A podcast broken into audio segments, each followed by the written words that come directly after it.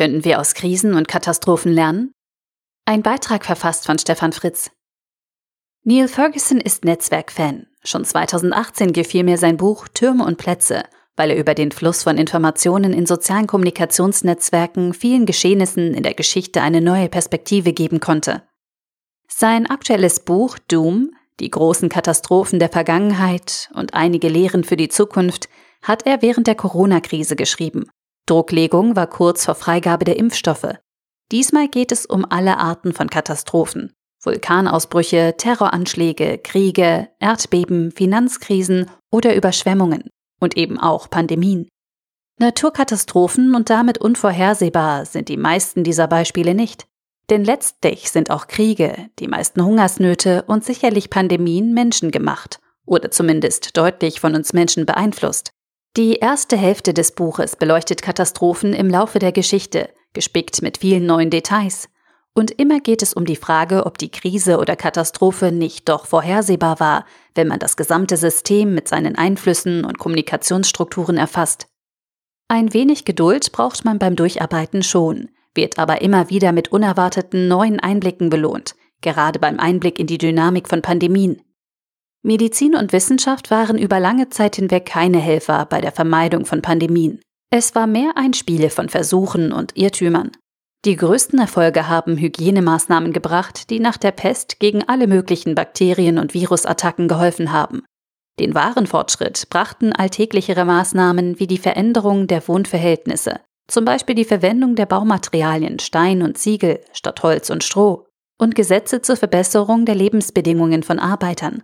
Dadurch haben sich für viele Keime die Übertragungswege, also Netzwerke, verschlechtert und die größere Nähe der Menschen in Städten konnte wieder kompensiert werden.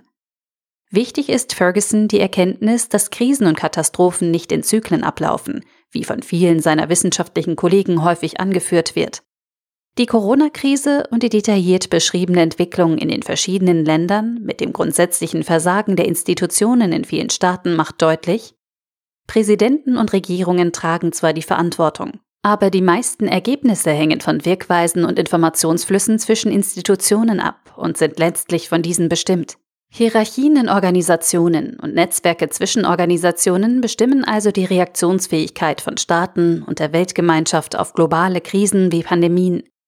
Soziale Netzwerke und Medien leisten ihren eigenen Beitrag zu Infodemien, indem sie Falschmeldungen und Deinformationen aktiv in ihren Netzwerken verteilen und dadurch ebenso wie das Virus aktiven Schaden anrichten.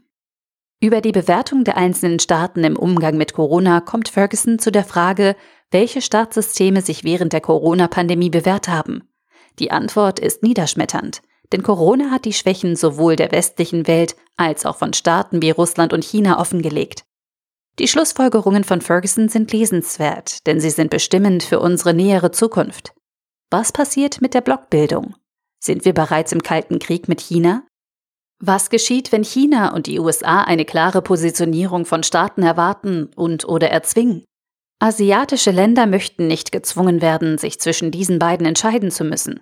Wenn eine der beiden Seiten eine solche Wahl erzwingen wollte, wenn Washington versuchen sollte, den Aufstieg Chinas zu verhindern oder wenn Peking versuchen sollte, Asien zu seiner ausschließlichen Einflusssphäre zu machen, dann würden sie damit einen Konfrontationskurs beginnen, der Jahrzehnte dauern und das lange erwartete asiatische Jahrhundert gefährden würde. Eine Konfrontation zwischen beiden wird vermutlich nicht enden wie der Kalte Krieg, also mit dem friedlichen Zusammenbruch eines der beiden Länder. So sehr uns die Zukunft und eine Vorhersage auch interessiert. Letztlich bleiben wir Menschen. Und die meisten von uns sind bei den üblichen Katastrophen zum Glück nur Zuschauer und können damit vor allem eines vergessen. Für die glückliche Mehrheit geht das Leben nach der Katastrophe meist weiter, mit der einen oder anderen Veränderung vielleicht, aber im Großen und Ganzen erstaunlich, tröstlich, langweilig gleich. Erstaunlich schnell lassen wir unsere Begegnung mit unserer Sterblichkeit hinter uns und machen fröhlich weiter, vergessen die weniger Glücklichen und verschließen die Augen davor, dass die nächste Katastrophe schon auf uns wartet. Spannende neue Zusammenhänge, wie Netzwerke und Informationsflüsse eben auch Krisen und Katastrophen beeinflussen und die Erkenntnisse, dass wir Menschen viel darüber reden, ob man etwas vorher erkennen könnte, dann aber eigentlich doch nichts daraus macht. Neil Ferguson, Doom, die großen Katastrophen der Vergangenheit und einige Lehren für die Zukunft. Deutsche Verlagsanstalt 592 Seiten für 28 Euro oder als E-Book für 24,99 Euro.